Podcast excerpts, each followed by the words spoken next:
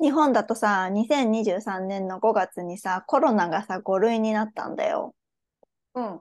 で、5類になって何が変わったかっていうとさ、あのーなんか普通のインフルみたいな感じで、あの、普通に、た、なんて言うんだろうな、隔離とかされずに、あの、普通に病院で処方箋がもらえるみたいな感じなのね。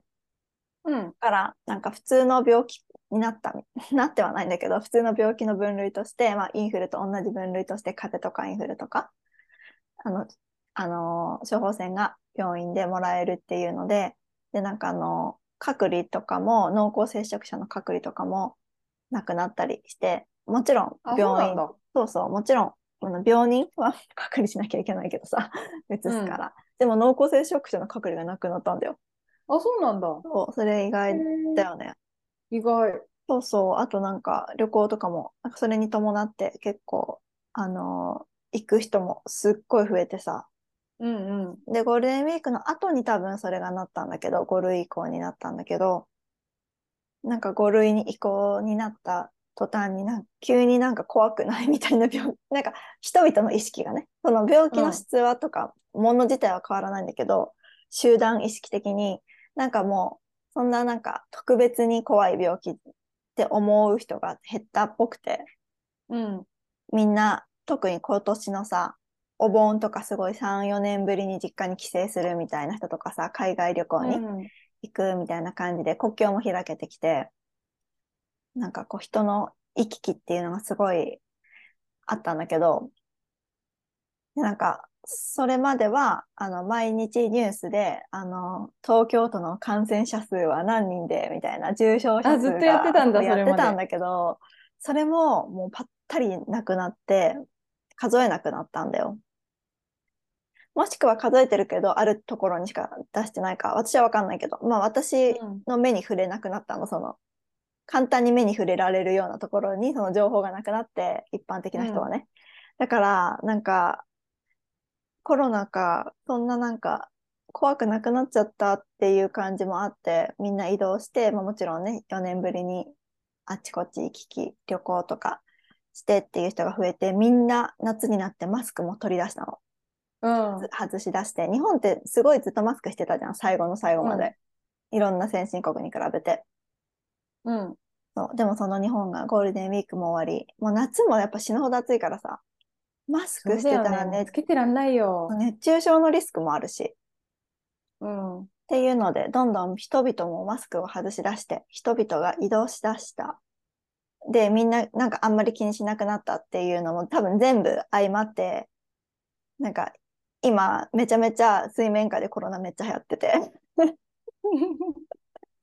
なんか子供もたう第ち、何波、第もう9わ波かんとなかい。じゃな9とい。か10とかじゃない。知らんけど。学校も、なんか私のあの元同僚の人だとさ、お子さんがいるんだけど、小学校の低学年とかの、うん。学級閉鎖とか、普通に、あえ、の、そコうロなんナで、だ。そうそう、学校の子供の3分の1が来ないから学級閉鎖とか、運動会もそのコロナで欠席者が多いから休みとか、で、さらにインフルエンザも流行ってんの、子供たちの間で。へえ。で、インフルエンザって今までさ、結構なんか冬とかに流行る病、病気っていうか風邪だったじゃん。うん。感染症か。なんかやっぱ乾燥してる寒いみたいなのがインフルエンザが活発に動くこのウイルスにとって良い時期みたいな感じがあって活発化されてちょうどこう受験の時期とかに危ない気をつけましょう流行ってますみたいな感じだったけどうん。今や9月の時点でインフルエンザがめっちゃなんか活発化しててへえ。なんかねうつる系の病気もなんか水面下でめっちゃ流行っててそうなんだ。そうなのうちのパートナーの会社もねなんかコロナ1、一波、2波とか3波の時とかはさ、あの、みんなより気をつけてたし、マスクしてたし、人々の移動も少なかったじゃん、多分。う最ん。低限だったからさ。でもそれが今年になって急に増えたから、行き来も出張とかも、なんか普通に5人ぐらい休んでるとか言って急に 急にへコえ。ロナ増えたとかっそうて思ういとう、さ、今までこう日本ずーっとさ、うんマスクして、とかもうずーっと旅行もなかなかみんな自粛してたじゃん。行けたとはういえ。ん、うん。効果あったんだねって思うよね。そう、効果あったんだねって思った。私もマスクって意外とだから効果ないように思ったけど、マスクをしてた意味とか、まあ多分手洗い、うがいもうめっちゃみんなしてたじゃん。まあアルコール消毒はわかんないけどさ、どこまであったか。その意味がね。でも、なんだろう。多分その行為が効果あったっていうのもあるし、その意識的な問題もあるよね。自分うがんその、ならないように手洗い、うがいしっかりして、とかさ、気をつけてたじゃん。やっうん。ぱりみんな気が緩み出して、全然気をつけなくなった人もすごい増えたから、そう。でも今、それでもうみんなほとんどマスク外してるけど、今私はあえてマスク、電車とかするもんね。 逆に怖くて。うんねえ、もう誰がなってるかわかんないもんね。そうそうそ予う備。軍か。だって結構普通に咳してる人とかいて、コロナじゃなくても、う、あの、インフルの可能性もあるしさ、うん。まあいろんな可能性があるけど、まあマスク、手洗い、うがい、マスクっていう、そのやっぱり基本は やった方がいいなってすごい最近思ってる。ねえ、本当だねうん。最近バンクーバーも流行ってるもん、コロナ。なんか職場でいる病気に、あのコロナとえかめっの。ちゃい、めっちゃいた、めっちゃいた。そうなんだ。うん、もう隣の部署とか、もう立て続きにどんどんどんどんみんな。うつし合いっこしちゃったのかな。そう、多分。で、しかもさ、ちょうどそれが、新入生のオリエンテーションの時期で、ああ、学校のそっか、9そ月、8月末とか。そうそう。で、特にさ、うちの学校なんて留学生がほとんどだからさ、うもんう。うんいろんな国から来るわけじゃん。そっか、いだろからんな、余計さ、いろんなものが入ってそうだね。 そういろんな多分ね、そうものが 待ってたんだけど、で、私も風邪ひいちゃって、あららら。そうで、それがコロナだったかわかんないけど、しかうもんちょうどその時期、あの、どこだっけ、ケローナの方で山火事がさ、すごかったあったかね。ら、そのうんうん煙もさ、結構あって、みんなこう咳したり喉痛いとかって言ってたの。うーん。だからあそうなんだ私もきっとその煙で喉痛くなったんだろうなとか思ってたんだけどでも喉痛かったところから咳が出てとかうんうん熱が出てとかで、まあこれあコロナだったら熱やも出だなとあそう熱も出たので結局コロナかどうかは知らないけどやってないから検査うんうん。そうまあでも風邪も流行ってたしコロナも結構周りで続出してたからでアメリカのさニュースでもさコロナが最近すごい増えてるとかって言ってたからやっぱみんなねかかっちゃうんだねいろんなとこ移動してうん。カナダだとさ、その、コロナまあ日本だとさ、いまだに発熱外来ってさ、外でやったりとかするのよ。テントとかでやったりとか、そう、庭でやったりとか、お医者さんのね。まあお医者さんによるけどさ、え夏やばくないそんな外でやってたら去年の夏とか友達病気になっちゃって、コロナじゃない、ただの発熱。なんか胃腸系の発熱で、うんでも発熱してる人は全員発熱外来、全員この外で待って、みたいな感じだったんだよ。冷房がない外で。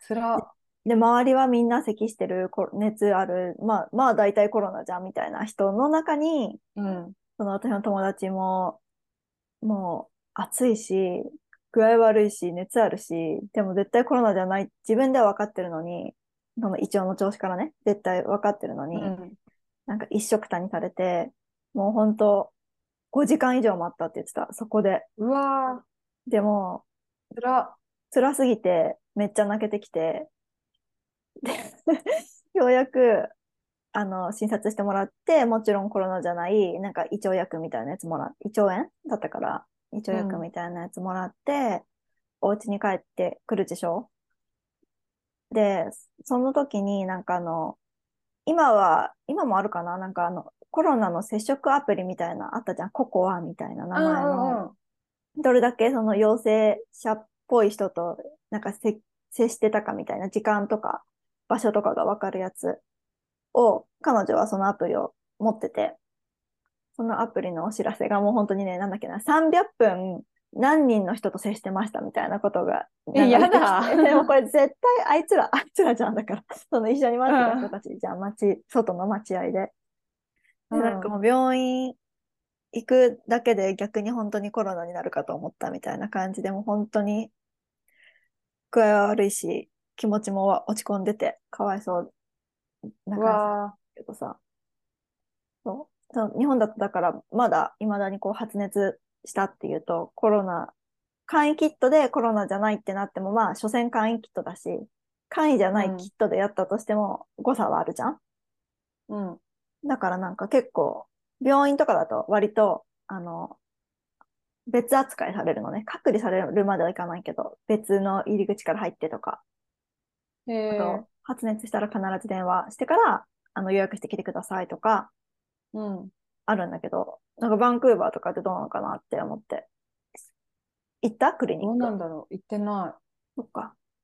うんじゃあわかんないね。い。うん、 まあ、やっぱりまだまだ気は抜けないね。そうだね。まあ、マスクがどこまで有効かわかんないけど、手洗いうがいは絶対有効だと思うから。うん。ね、手洗いうがいは引き続きしましょね、本当皆さんも気をつけてください。う。海外経験と留学ロスという共通点を持ったメラメラ系の秋と法学系のゆちえが送るハーベストラジオ。この番組では人生やキャリアについてちょっと真剣に考えている皆さんに、アラサー女子の葛藤や海外生活、そして私たちが日々感じたことや学んだことをお話しします。改めまして皆さん、こんにちは。秋と。よちえです。そんなわけで、えっ、と、10月から、えっ、と、またお題をね、ちょっと変えて、えーエピソードを4つ取っていこうと思います。はーい。はい、えー10月のテーマは、えー海外生活のリアルということで、えー今日は、え1本目、その1本目、4分の1本目なんですけど、今日は、えー似てるようで違うアメリカとカナダという題でやっていこうと思います。はーい。はい。これは、まあ、私の最近カナダ生活している中での気づきとか、うんあとはアメリカに住んでいた時と、まあ、今のカナダでのこう違い、アメリカとカナダってさ、隣ど、隣同士というか、まあ、上と下うん。だし、すごい似てるようで、でも実際やっぱこういうところが違うっていうのが結構最近気づいてきたので、うん、うん。そんなようなお話をしていきたいと思います。ね、隣同士だからさ、で、同じ言語喋るしさ、意外と、うん。なんか同じように感じるけど、全然違うからね。ね特にさ、バンクーバーもカリフォルニア、私がいたカリフォルニアも西海岸だから余計なんだろそうう、だね似てるところ。がそう多いとは思うんだけど、確かにうんうん。でもやっぱり人の感じとかさ、ちょっとした言葉とかがさ、うんうん。違うから、あ面白いなと思って。一番最初にかバンクーバーにまあ長く住み始めて、一番最初になんかここめっちゃ違うなみたいな気づいたことって何だった人種の豊富さかな。あ、バンクーバーのが多いカナダのが多いそう。カリフォルニアもさ、よく、なんていうんだっけ、メルティングポットとかさ、うん言うんわれるけど、で、確かにすごいいろんな人種がいったなとは思うんだけど、でも、バンクーバーのがもっと圧倒的に多いと思った。あ、そうなんだ。アジア系多いよね、バンクーバーって。そう、まず、なんだろうな、海外なんだけど、うん。アジアにいる感じああ、私なんか自分がバンクーバー行った時、海外なんだけど、海外じゃない感じがした。なんか自分、あそうそうそう自分が浮いてない感じうんうんうんっ。ていうのをすごい一番最初に感じて、それを。で、なんか、居心地がいいなって私はそれで思ったかな。なんか、それ前までに短期でさ、なんかロンドン行ったりとか、シドニー行ったりとかしてたんだけど、やっぱりなんかアジア人の割合っていうのはすごくあんまり、その時は多く感じなかったから、バンクーバーに比べて。うん。なんかそれと比較した時にバンクーバーで自分が浮いてない感じっていうのが居心地が良かった。そうだね。こう、ホームな感じ。そうそうそうそう。みん場な所によウェルってカムはさ、やっぱここの街は、あえーと、例えば中国系が多い、ここの街はインド系が多いとかさ、ここはイラン人が多いとかさ、あるじゃん、そういうの。あるあ地域でる。うん。で、特に中国人が多い地域に行くと、もう本当、あここ中国かなって思うぐらい、もう中国語のサインばっかりだったりとか、あと、こうお店とか入って話しても、英語喋れない人が多いとか、うんうんうん。そう、だから、あれここカナダ中国みたいな。そう、そういい意味でも、やっぱ、こう、ご飯とかさ、こうグローシュリー系うん。にすぐにね、手が届くっていうのはすごいありがたいし、自分の人種がね、多いって、居心地もいいから、その点は、なんだろうな、こう、安心するうん。住んでて。そう居心地がいいなって私も思ね。私もそれ一番最初に、他の外国と比べたときに一番先に感じたかな。う。うん。あとはどんなことが感じるかな。カリフォルニアと違い。喋り方が違う。ああ、同じ英語でも、スラ、な、うんイントネーションってことそうそうそうそう。なんかカリフォルニアだと特にさ、うん。なんか、バリーっていうのかななんかバリーの喋り方とかっていうのがあるらしくて。え、バリーって何何そのバ何っリてーこっとて、谷あ、そう、谷。 なんかカリ、なんだっけ、ハリウッドとかさ、そっちはいハはいはいはリウいッドバリーとかさ、言うじゃん。うん。そう、そっちの、なんかバリーって話し方がやっぱさ、ちょっとあるみたいなんだよ。特に、あれって言ったらわかるかなキム・カーダシアンとかさ、カーダシアン家が話してるようなはい喋り方。はいそなんかちょっとが平やっぱべったい特徴みたいな。う。うん、なんて言うんだろうな。なんかちょっと若、若者言葉っていうのかな。うんまあちょっとうん違うんだよ、喋り方が。うんうんうん。そう。だけど、バンクーバーは、まあ普通に話す。普通に話すっていうか、そもそもさ、やっぱ移民が多いから、英語にアクセントがある人がほとんど。ああ、そうだね。あとなんか、気をつけて喋ってくれる人多くないうーん、確かに。みんながみんな第二言語として英語を喋ってるから、うんうん。気をつけて喋るっていうのは確かにわかるかも。伝わるようにみたいな。そうそうそう。なんかあの、同じスタバでもさ、あの、ニューヨークとかさ、 なんかアメリカの、特にまあ、東海岸とかってペース早いじゃん。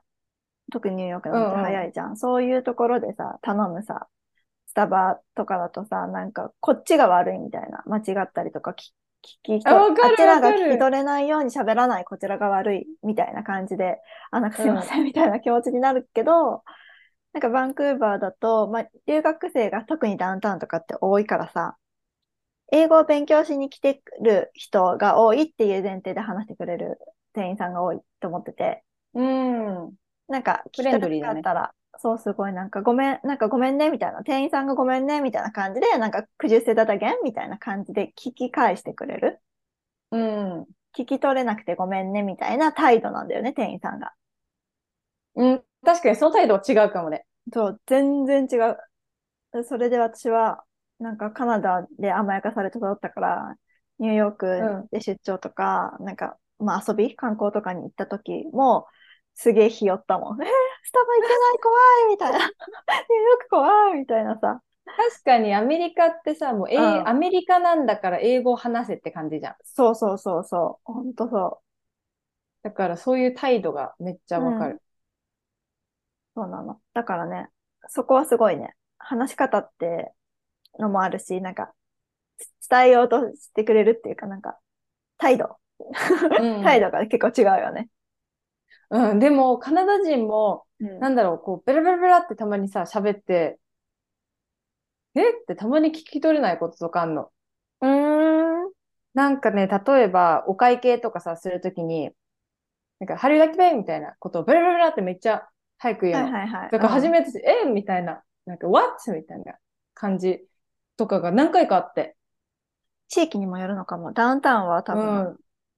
留学生とか観光客慣れしてるっていうのはあるかもね。うん。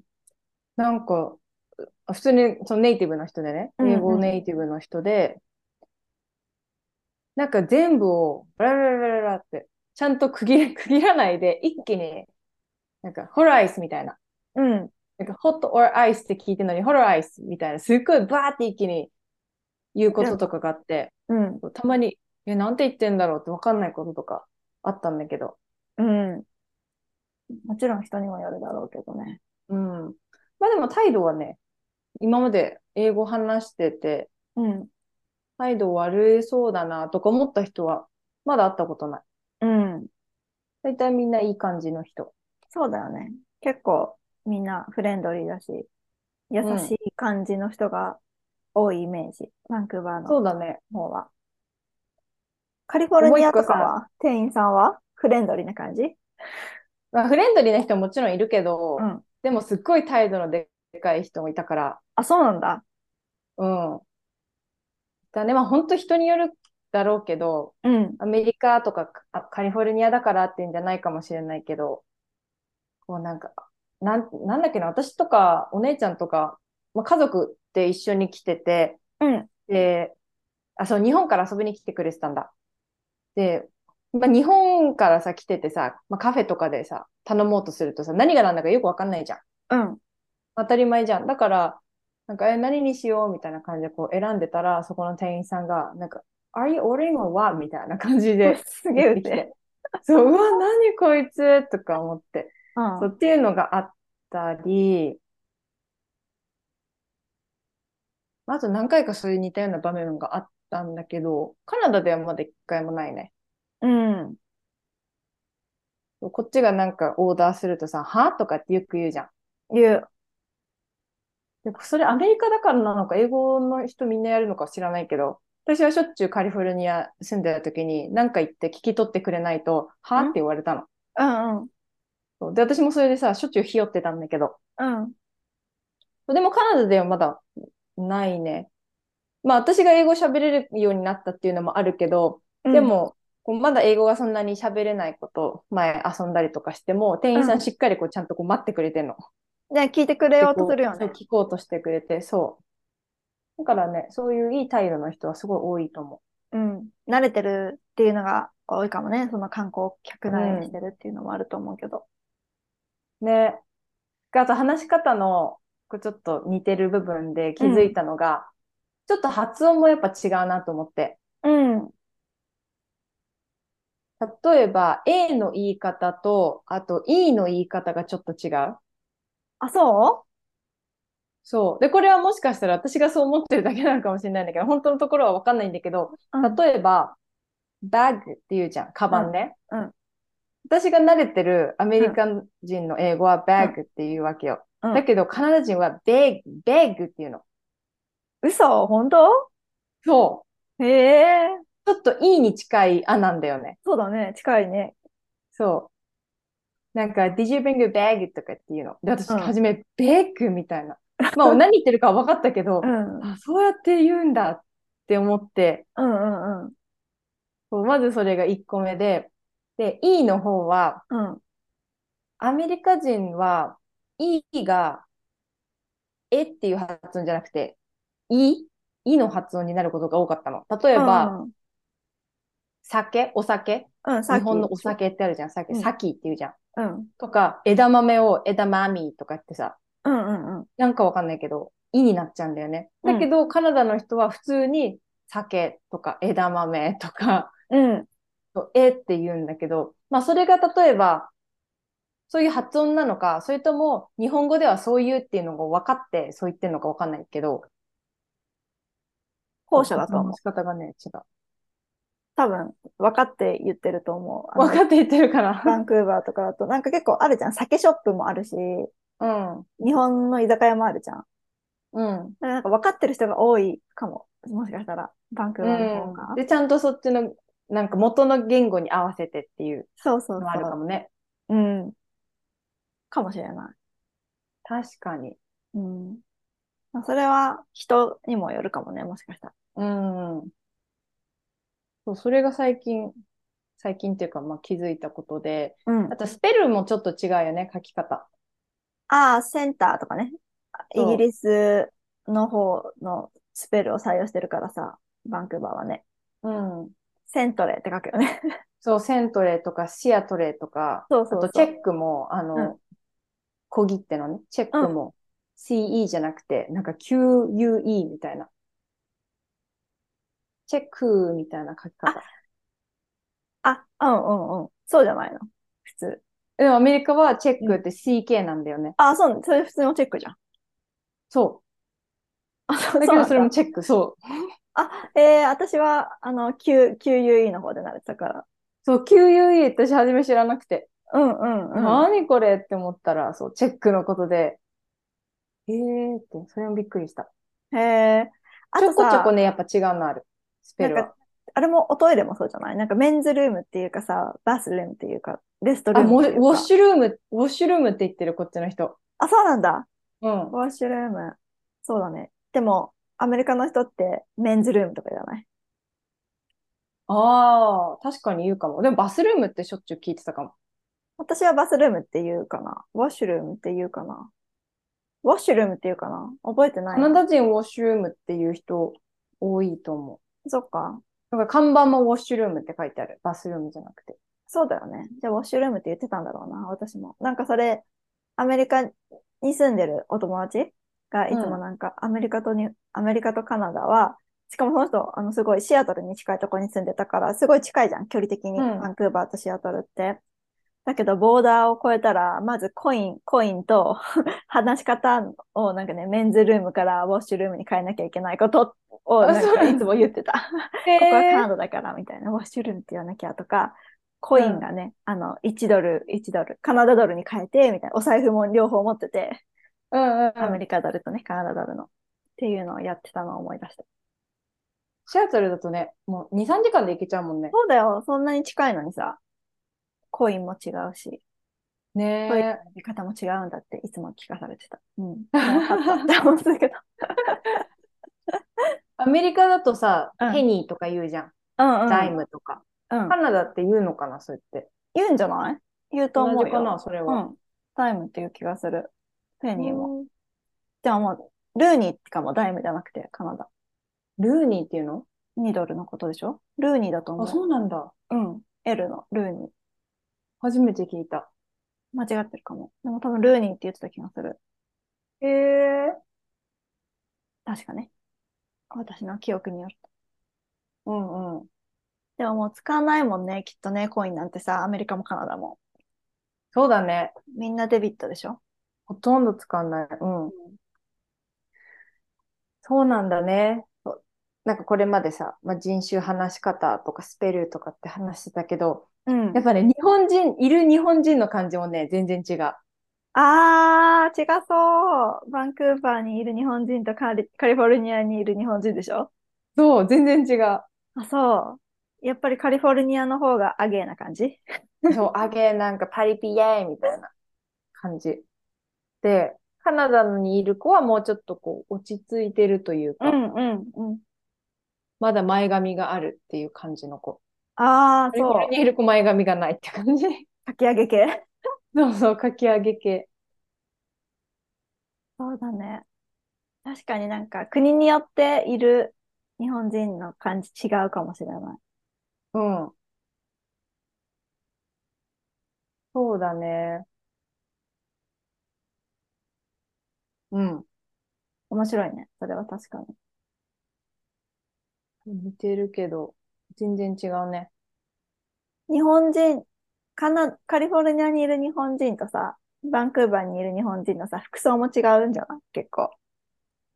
あ、違うと思カリフォルニアのがやっぱりなんか、た、キャミ、短パンみたいなイメージう。あ、そう、ヨガパンツにもう上、ブラトップだけとかさ、うんうんうん。 B さんとか。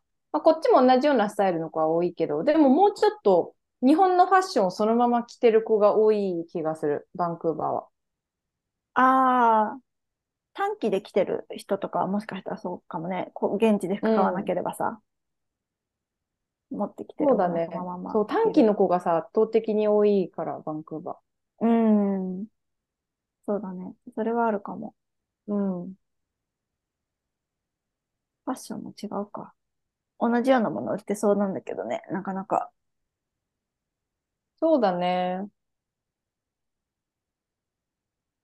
なんかでも思ったのは、日本人って海外イコール白人ってイメージさ、多いじゃん、持ってる人。んうん。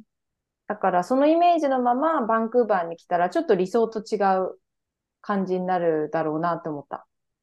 うん。アジア人の方がなんなら多いよね、多分。そう。で、今までさ、日本人のことちょこちょこ話してても、なんか、ケローナの方が好きとか、ビクトリアの方が好きとか、あ、そうん、こういうところに行きたいとかってさ、いう話を聞くの。う。うでん。なんでっていうと、現地の人が多いからって。うん。そうだからまあ、バンクーバー住みやすいけど、まあ、それってやっぱり移民が多いからじゃん。うんうん。もう本当に、まあ、カナダとか海外を感じたい人にとっては、感じきれないのかなって。まあ、それもさ、海外に行くってことじゃん。まあ、何を海外から感じたいかにもよるかも。なんか、うん。自分と全く全然違う人に囲まれることを海外と思ってるんだったら、そっちがマジョリティで自分がマイノリティになるっていう環境が海外と思ってるなら、確かにその白人が多いとか日本人が少ないとか現地の人が多いっていうのを選んだ方が、かの、その、その定義の海外にはなるかもしれないけど、うん。なんだろう。自分と違う価値観の持った人たちがいっぱい集まってるっていう意味ではバンクーバーも海外っちゃ海外かなとは思うけどね。ね、そうそう。うん。だからあんまり、こう、イメージを固めすぎずに来た方がいいんだろうなと思うけど、うん。まあでもアメリカでもさ、もう本当大きいから、カリフォルニアの中でもさ、場所によって、例えばサンフラのあたりはアジア人が多いとか、うん LA とかサン、サンタモニカとか、そっちはメキシコ系の人が多いとうか、ん。うん。やっぱ地域によってさ、違うから。だから、ね、まあそれが、なんていうの、実際のまあ生活する環境になるから、うん。まあ、それをね、事前にちゃんと知っていくのはいいと思うけど、まあもしかしたら、イメージがね、もし自分の中であるとしたら、そうバンクーバーとか、まあカリフォルニアもね、いろんな地域にたくさんの人種の人がいるから、ちょっと違うかもっていうのはあるのかもしれないね。うん。そうだね。自分がその行く先にどんなのを求めてるかによったら、なんかもしかしたらそういう選び方もできるよね。行きたい地地方っていうか行きたい場所うんさこういうところで住みたいみたいなやつが固まってた方が選びやすいかもしれない、もしかしたら。ね。そうそう、もう本当に現地の人しかいなくて、移民とかが全くいませんっていうところに行きたいんだったら、もう本当に超ど田舎のさ、人ユー口コンとか1000人みたいなところに行けばいいし。 そう、ユーコンとかさ、そうもう寒くて誰も住めないみたいなとこ行けばね。そうそう。で、アメリカもさ、カンザスとかさ、うん。もうミネソタとかそういうところに行けば、現地の人しかいないだろうし。まあ、それ、その分、やっぱちょっと人種差別があるとか、うん、うあん、とは日本食がないとか、まあ、不便なこととかもあるとは思うけど、本当。まあ、でも西海岸はね、やっぱりオープンな人が多くて、そうだよどねち。らかというとリベラルだから、うんまあ、、大体西海岸側にいれば、まあだいうん、そんな嫌な思いもすることないだろうし、生活もしやすいし、うん、うん。まあ、モータイカルチャラルだし、そうだね。私は西海岸が好き。うん。私も西海岸好きだな。まあ、東海岸に長く住んだことないからわかんないけど。でも、モントリオールとか、トロントとかもすごい好きだし。でも、ニューヨークは私には忙しすぎたな。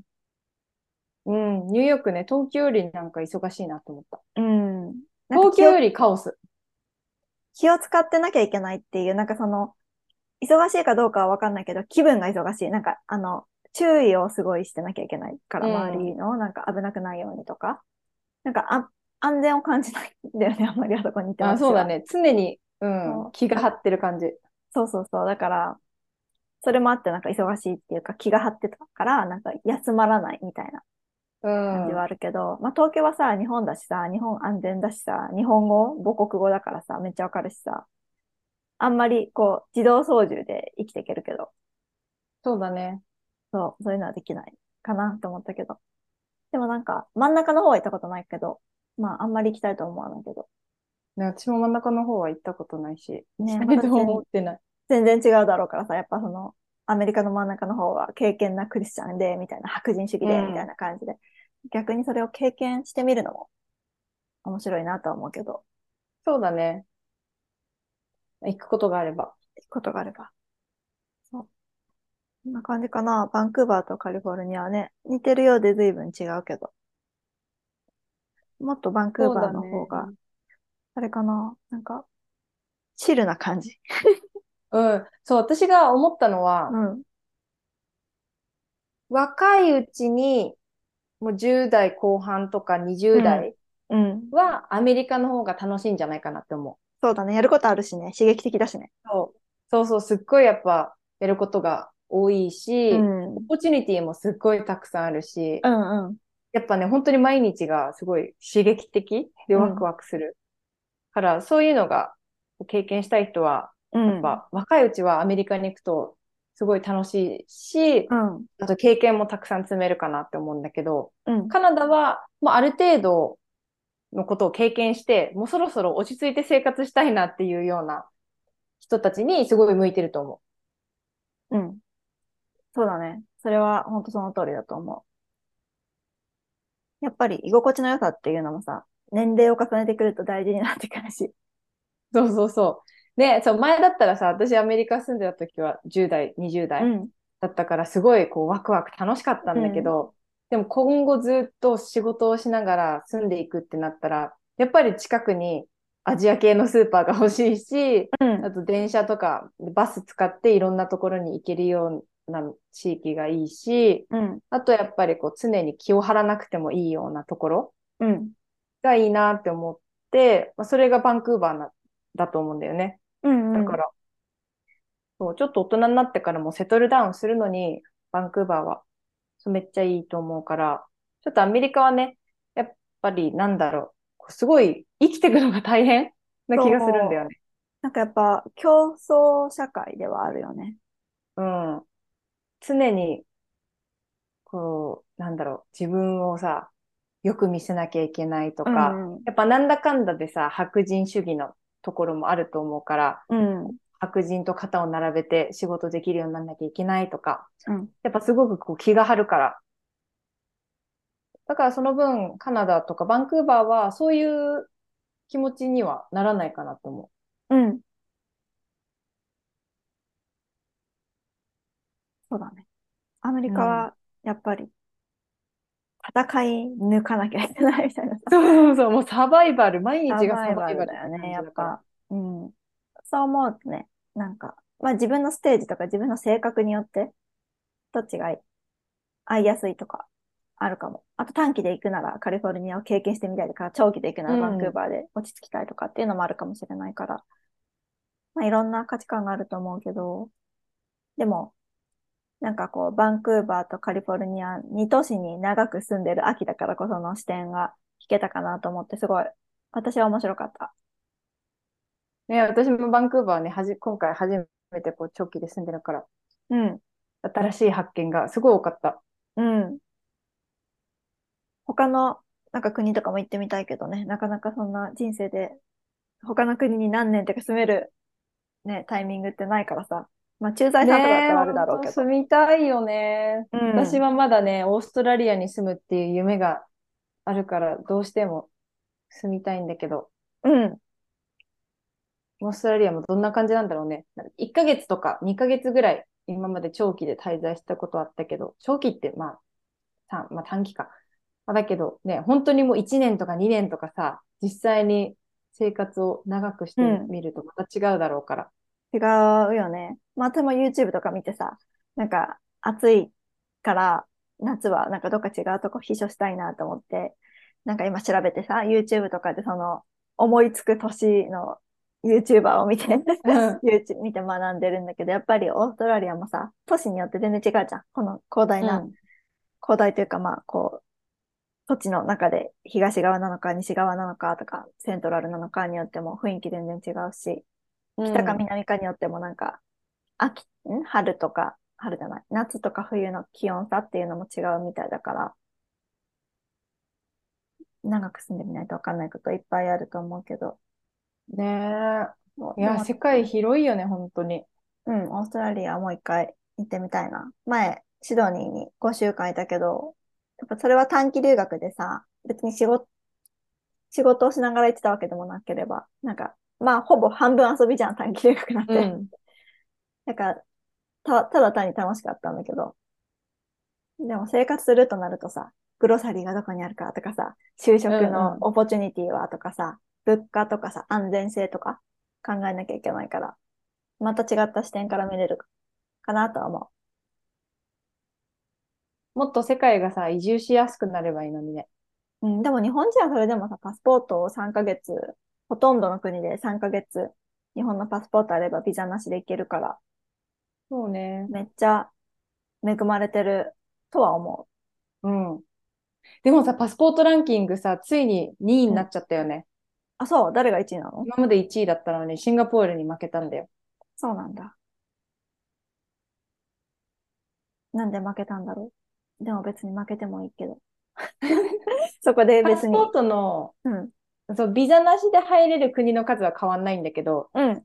シンガポールも日本も。うん。なんかね、その順番を決めるのに、そのビザなしで入れる国の数だけじゃなくて、なんだっけな、どれぐらいの金額とか人がその国の何かにこう投資してるかとか、そういうのもあるんだって。まああなんあ、だそうなマんーだ。ケットグロースとか多分そういうはのいもはいはい。入ってるみたいで、まあ日本はそこが下回っちゃったみたい。うーん。なるほど。でも旅行者にはでもねそれでもわかんない旅行者だったら別に何にもかもね。変わんないし、やっぱりパスポート日本の持ってるとさ、いろんな国の人から、わ、いいな、日本のパスポート最強じゃんとかってさ、やっぱそうそうそう言われるじゃん。うん。うん。そうだよ。まあ日本人はね、いろんなとこ行きやすいよね。うん、と思う。まあだからそれも、まあでもさ、仕事始めちゃうとさ、行き、パスポート的には行きやすいとはいえ、仕事的に行きにくいっていうさ、ねえ、あのジレンマだよジレね。ンマがあるから、難しいけど、そう。でも、まあ、私はフルリモートの環境が一応あるので、まあ、とはいえパートナーフルリモートじゃないので、ねそこも難しい難しよいんねだけどさ。二人で一緒にフルリモートってなかなかないよね。うん、なかなかないと思う。だけどまあ、できることは、まあ2週、いやね、有給取ってもらってとか、ある程度はできるかなと思うから。一人でも住むと思うとか住みたいと思う海思わない外。思わない私はね。うん。だから一緒に行きたいなって思うけど、一人だったら、もうなんかそこまで、なんか、そこまでしなくてもいいや、みたいな。思っちゃ う から。まあ確かに。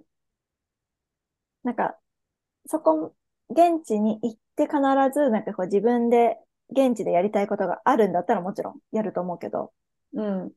それこそ秋みたいにこの、なんか、勉強がしたいとかさ、もう、そもそも日本があれだなとか思ったりしたら、うん、一人でも行くかもしれないけど、別に海外のここで必ずやりたいことがあるとかがないから、今は。うん。うん、別に一人じゃなくてもいいかな、みたいな。二人の方がやりやすい。っていうか、うん、安心はする。そうだね。まあ確かに特にこれといったパーパスがなければ、うん。一人で長期でいるのもつまんないかもね。うん、なんかパーパスがあればもちろんいいんだけど、うん。ないから、私には。ただ単に暑い夏を逃れたいっていう気持ちと、なんかその、やっぱりこうずっと日本にいると視野が狭くなっちゃうから、ちょっと長めに滞在したいなっていう、その現地の人の声を聞けるぐらいの距うん離感っていうか、長めにいて、現地の生活を体験したいみたいなのはでもやっぱりあるから、それはやりたいなと思うけど。そうでだもそんなレね。ベルだかうんうら。 んそんなレベルのパーパスだから、わざわざなんか、年単位とかで離れてっていうのはあんま考えてないかな。でもさ、そのレベルだ、そのレベルは全然今の仕事環境で叶えられるよね。予定の今のフルリモートだったら。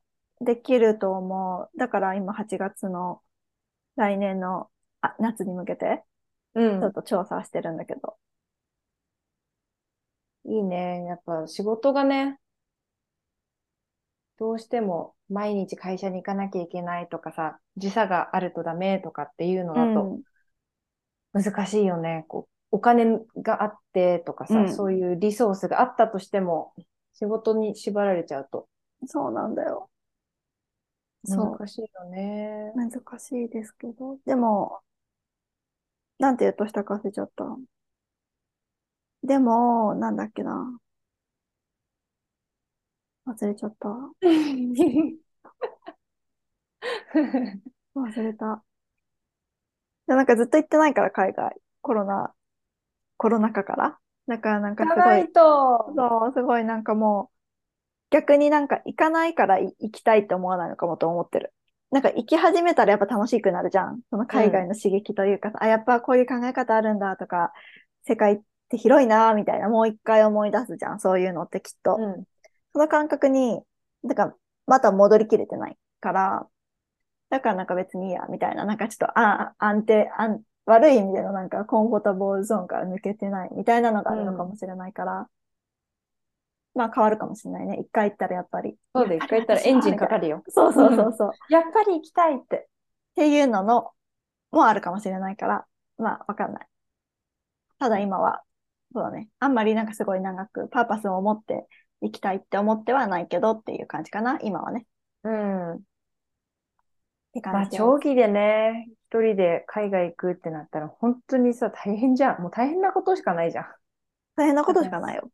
ね、それ相当のパーパスがないと、うんやっていけないと思頼る人がね、いると、やっぱ随分違うし、別に彼氏じゃなくても、なんていうう。の、ん。兄弟でもね、秋みたくさ、違うし、ね、それ本当に思う。お友達でも、私はさ仲いい友達でも。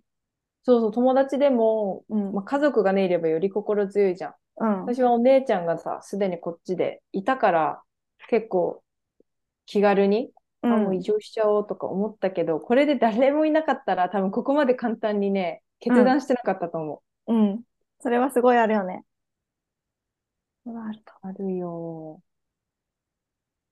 家族はでかいな。ー。う兄ん弟。とかね。そう。ねえ。だから、海外生活ってね、やっぱ楽しいこともあるけどさ、大変なこと多いから、うん。こう私も実際さ、移住っていう一応、まあ夢を叶えたけど、でもやっぱ日々生活してて、うわー大変だとかさ、うん。結構、何、カナダの場合は今本当物価がさ、高いから。うん。で、まあこれまた、あの、次回のエピソードでもっと詳しくうんうん話すけど、もう何、レントが高い、その家賃が高い、もうこれが高い、あれが高い。で、なかなか収入は増えないとかさ。まあ日本よりかは全然増えてるんだけど、でもそれでも市場の、なんだそろうう、だねインフレとうん。あんまり合ってないから、だから海外ね、住めてて楽しいけど、でも結構金銭的にきつかったりとかさ、うん。今後大丈夫かなとかっていう不安もあったりするから、ね、あ、このまま海外いても大丈夫なんだろうか、みたいなことはたまにふとさ、やっぱ頭をよぎったりするから。うん。そうまあだからね、海外生活って、いい面も多いけど、実際にやっぱそうやって悩むこととかさ、たくさんあるから、うん。誰かがね、いると本当に心強いよね。うん。うん。そんな、あれですね。次かな次の次とかでまたこの海外生活のリアル、移住の問題だったりとか、就職の問題とかっていうのもちょっとずつ話していきたいなって思うから、興味のある人は引き続きこのエピソードをお楽しみにお待ちいただければと思います。はーい。そう今回のエピソードでは、まあ、似てるようで違うカナダとアメリカっていうことで、まあ、どういうところがカリフォルニアとあとバンクーバーと違うのかってことをお話ししたんですが、うんまあもしこれから海外旅行だったり、海外留学だったり、移住とか、まあ、そういったのを考えてる方にとって、まあ、どういうところが違うのか、どっちのが自分に合うのかみたいなヒントになれば嬉しいです。はい。というわけで、今月のテーマとみんなへの質問をして終わりにしていきます。えー10月のテーマは海外生活のリアル。えー10月のみんなへの質問が、海外にいて面白、恥ずかしいエピソードはありましたかそんなエピソードをもしよかったらシェアしてくださいというものになっています。はい。皆様からのこの質問の回答だったり、あとテーマトピックのリクエストとかご感想は、え概要欄に貼ってある質問、コメント箱の URL からアクセスして、どしどし皆さんからのお便りやコメントなどお待ちしております。はい、お待ちしております。ではまた、えー次回のエピソードでお会いしましょう。 See you next time! バイバイ。ー